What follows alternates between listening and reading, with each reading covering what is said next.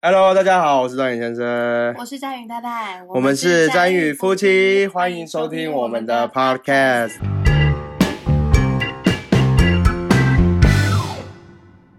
休息了两个礼拜啊，因为第一个礼拜出去玩，结果脚不慎摔伤了，所以全面停工了两个礼拜。现在我们就重新回来这个正向教养的主题。我们要不要来复习上一次说了什么？因为时间有点久远了。对，我们之前是在讲这个孩子不当的四个行为嘛。然后那时候大家就一直敲喊我们下两个，然后我们就停了两个礼拜了。好，我们先复习一下前面两个。前面两个是寻求关注跟报复行为，对不对？然后一些处理方式。那这个详细的大家还是可以回去听一下。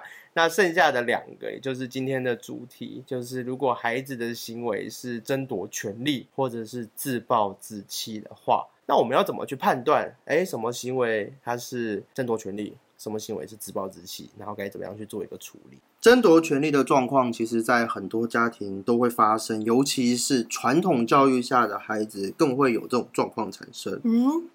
是传统教育下的孩子会有这种反应哦。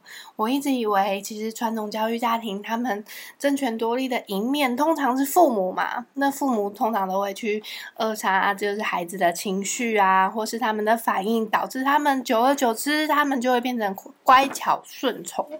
所以应该就不太会有这种争权夺利的情况发生才对啊！你讲的这个是另外一种状况，但是大部分的呢，其实是会想要去争夺的，哦因为就是跟身教有关嘛。当遇到一件事情，父母的一个处理态度跟方式，孩子都在吸收。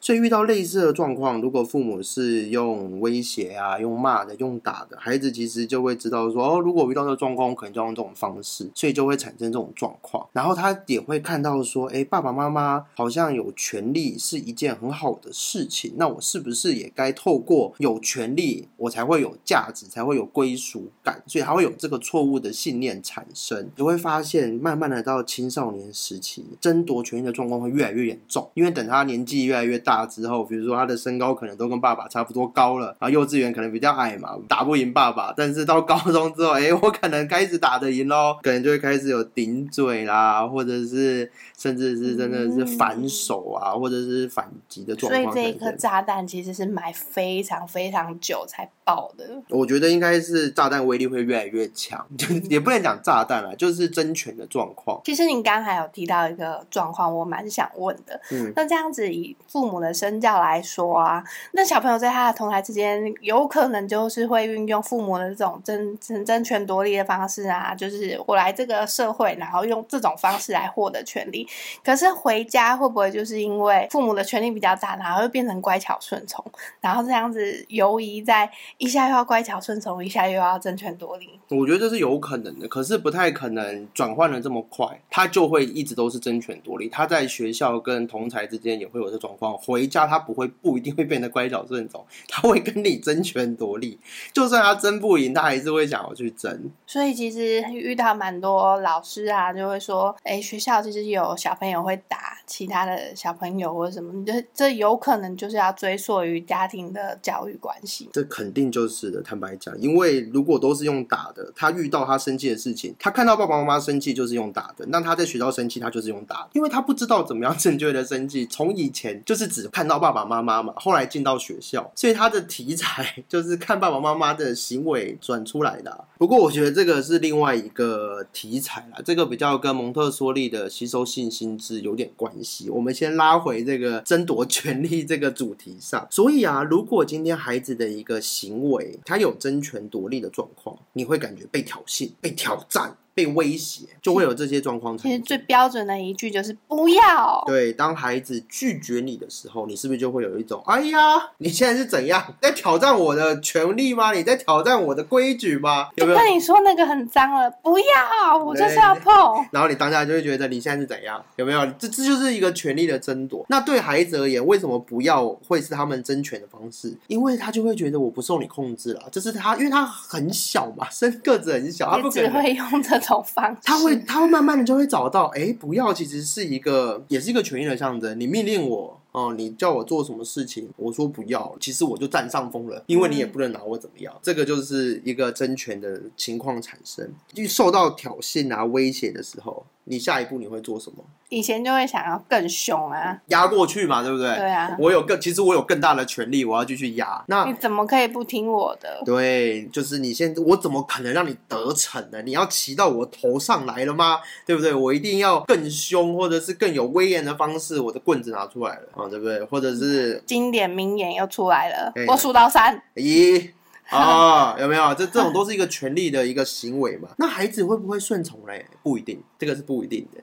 通常你数完三，他可能还不会顺从，这个就是很明显争权夺利的行为。他宁死不从啊，你只会激怒他，继续想要跟你争权的一个状况。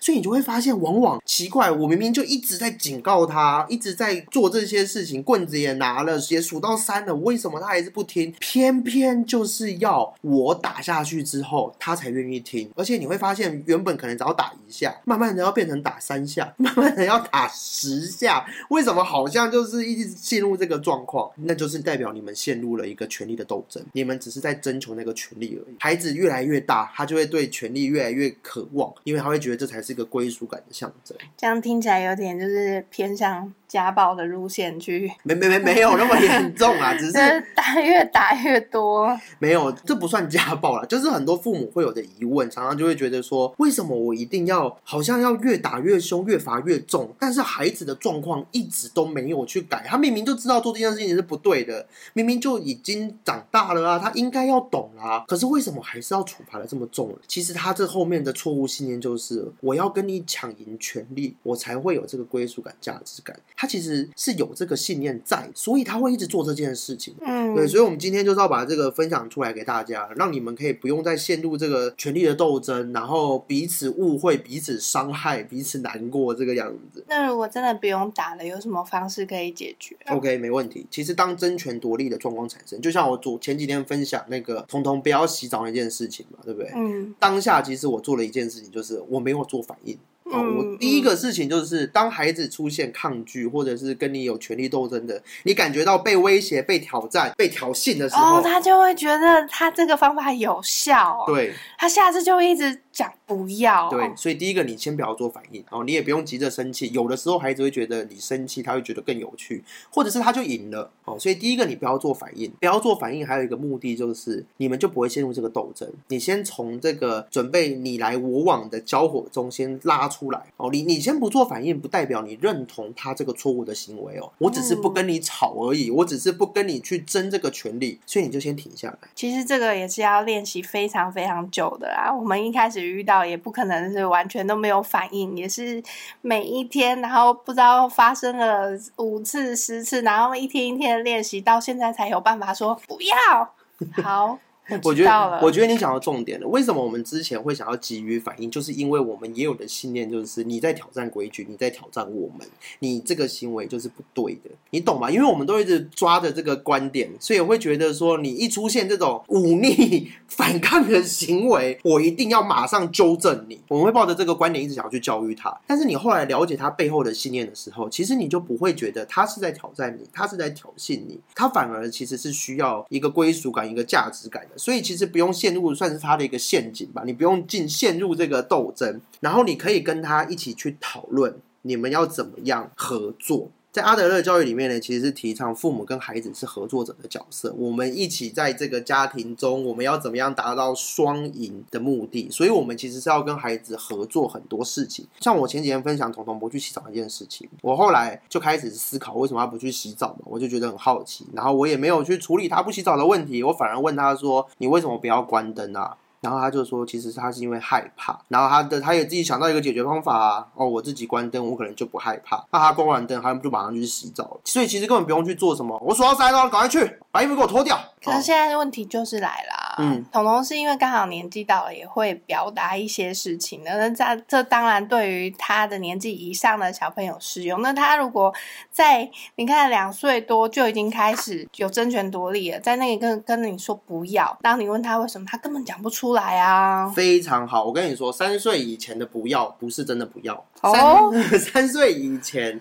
三岁以前有一个东西叫做自我认同危机期。我跟你讲，在在大概在小朋友一岁多、两岁到三岁这个期间，他们这个阶段是从婴儿准备变成幼童，他们的自我意识开始慢慢的提升，他们会开始慢慢发现，哎，我好像是一个人哦，我好像跟爸爸妈妈。是不一样的生物哦，我好像可以控制我自己的身体了，我好像可以有自己的一些想法了，所以他就会开始一直做一些事情，想要来证明说他自己的想法是不是对的。那他要怎么证明呢？他就是跟就是说不要，他就可以证明说哦我是不一样的，所以他会疯狂的说不要。可是他这个不是在争权，难怪彤彤早期的不要跟现在的不要感觉不一样。情绪反应差超多的啊！对他那个时候就是想要证明自己是一个独立的个体，那透过不要就可以很简单的证明。因为如果我认同你说的话，就会感觉我跟你的想法是一致的，我必须配合你的事情嘛。但我说不要，就会有一种感觉哦，我跟你不一样哦，我们是不一样的哦。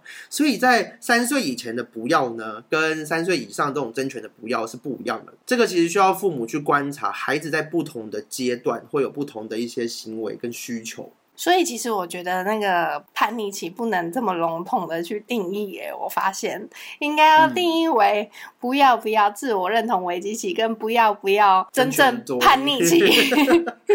其实是都有啦，只是可能就是比较少人去了解到这一个部分。那这边提供一个方法，不论是对自我认同的不要，或者是争权夺利的不要，都很有效的，就是给他有限制的选择，哦，让他有选择权，他也会觉得有权利。但是有限制的话，也会在我们的掌控之中。比如说，他不要去洗澡。如果是面对两岁以前那种自我认同的时候，你就给他，你就给三岁以前吧。三岁三岁以前，嗯，比如说不去洗澡这件事情，在三岁以前，你可以给他的选择就是：那你要跟爸爸洗还是跟妈妈洗啊？对不对？就是给他这种选择。那终究他还是会去洗澡。哦，我现在觉得那个那个时期好简单，很简单。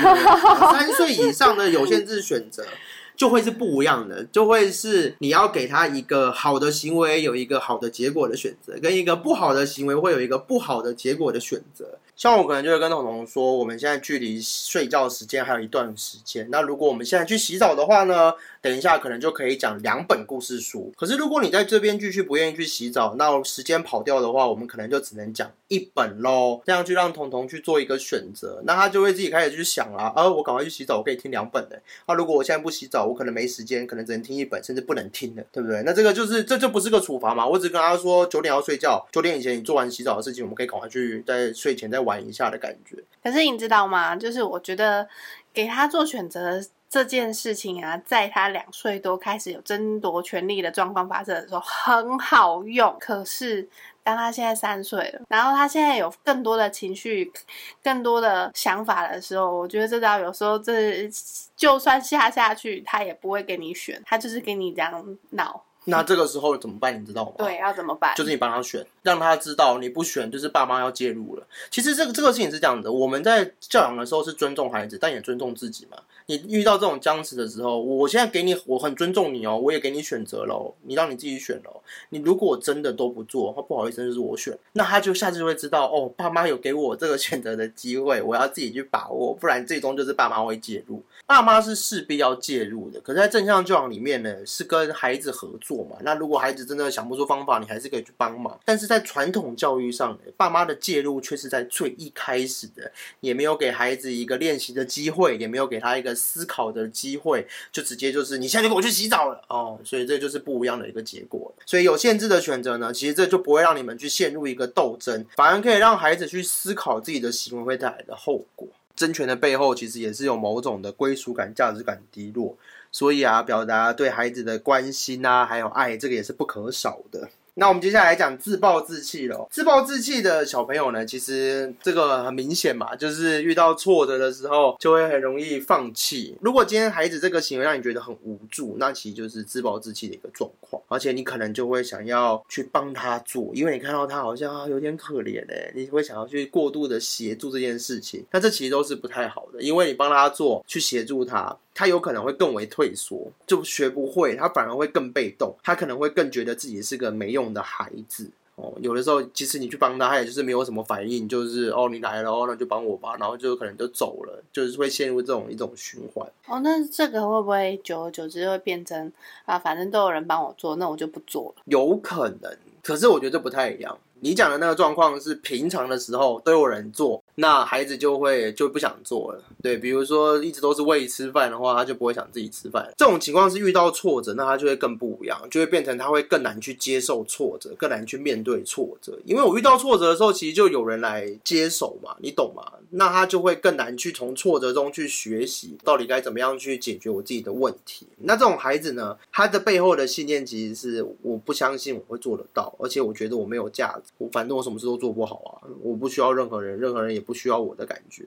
对，所以这个状况呢，其实有刚遇到的时候，爸妈其实也会蛮挫折的，我会不知道该怎么样去帮助孩子，因为有的时候甚至你在旁边跟他讲说，哎，加油什么的，他他也不愿意去接受。所以要怎么去帮助孩子面对这个自暴自弃呢？OK，首先第一个呢，我们也要接受孩子是这个样子的，我们对孩子不能有期待。其实小朋友他是非常敏感的观察者，你对他有任何的期待，他都感受得到。所以，当有的时候孩子做不好事情，会有这种状况，是因为他会觉得自己好像不符合父母的期待，然后他自己会有这个压力，事情自然就做不好，然后就会产生这种状况。所以，第一个我们要接纳的就是孩子也做不到，但是呢，孩子他不是做不到，他只是有一个想法，我做不到，他是有能力的。只是可能这个技巧还没有到那么的纯熟，所以呢，第二件事情就是要给孩子练习的机会。一开始可以先让他做一些比较简单的步骤。最好的方法是你先示范一次给他看，再让他做一次，这样子他就会有一个比较好的信心。那当他有那么那么努力的做了一件对的事情的时候呢，我们就可以鼓励他，把这个重心放在孩子的尝试、努力还有这个过程上去鼓励。他哎，我觉得鼓励这个也是一个大重点，没错，不能。像我以前一样太浮夸。面对孩子负面跟正面的行为的时候呢，其实都不要太过的这个肢体动作、声调上扬这种声音，因为其实孩子都会吓到，他会也有的时候叫的很开心，拍手，可能孩子感受到是啊，天啊，我是不是做错什么事情了？对，所以其实都不太需要。或是下一次你没有同样的反应，他就还会反省说：天哪，我做不到妈妈的反应，我做不到妈妈的期待。有有可能哦，对，所以其实这些这些。反应其实都是不需要的，就是只要跟他很肯定的说：“哦，我看到你自己做进去了，你很努力哦。”对，这样子就够了。而且鼓励不是赞美哦。这个是很有学问的哦，像什么哦，你好棒哦，哦，这种东西都是 都是浮夸的赞美，这种东西对孩子来讲是一点帮助都没有的，他会不知道到底是发生什么情况事情，你懂吗？具体的说出你看到的事情，然后具体的去鼓励他，对孩子来说才会有成长。最后一个呢，就是不要插手，当孩子在经历挫折的时候。让他们去经历挫折吧，让他们去感受挫折是什么感觉，让他们自己去试是看有没有什么方法。如果太常去接手的话，孩子真的会没办法去思考我到底该怎么解决这个问题，而且。像挫折也是一种情绪，他没办法去认识什么是挫折，然后他没办法去调试挫折，所以你其实可以在旁边先观察一下，他有没有已经挫折到要崩溃的这种状况。如果都没有，就让他练习吧，反正他在练习的时候也是一个提升专注力的一个很好的方式。所以你说介入的时间点就是要观察到他要崩溃的前一刻吗？这个是有老师跟我讲过，但是我自己是不想介入。诶，我觉得他崩溃就崩溃啊，我觉得这个也是他要练习的一件事情的。有的时候人生真的是会挫折到你想要崩溃，当你崩溃的时候，你情绪开始了，那那又怎么样，对不对？到到时候我再去陪着你就好啦。觉得身为父母，其实有一点就是阻碍他发展，就是太替他着想了，就是会不希望他哭，会不希望他受伤。可是这些都是他必须去成长的过程。如果他遇到一点挫折，对他现在在家，我们是可以帮。他如果到高中，比如说他出国留学，或是大学，他出去住宿舍，他如果遇到这种挫折，那怎么办？他要有这个能力，可以去练习面对这件事情。所以，我我是就是都不会帮他，除非他过来叫我帮他。可是他崩溃之后，又要再来处理他的情绪，怎么了吗？这很困扰你吗？这件事情很困扰你吗？就算你不插手，他可能还是会崩溃。就是原本还没有解决自，就是引导自暴自弃的事情，然后现在又要再面对他的问题啊。哎，我跟你说，如果你让他这次挫折到崩溃，他下次就不会了。他终究会经历那个崩溃的时候。人是靠经验学习的动物，他今天做这件事情做做到崩溃，最后学到了一些事情，他下次就不会再犯一样的错了。不会再犯一样的错，不代表他愿意再尝试一次啊。会自暴自弃的小孩子，他就是不会再想要再尝试。对对对对对，所以就是我刚刚讲的那个步骤啊，哎，先让他有机会练习，先示范给他看，把事情做的比较小，然后去鼓励他。可是我不插手，但是我会让他去经历挫折跟崩溃。像彤彤之前也是啊，穿个鞋子也是穿到哇崩溃了三五次，甚至十几次，最后 终于就那么一天，终于把它给穿好了。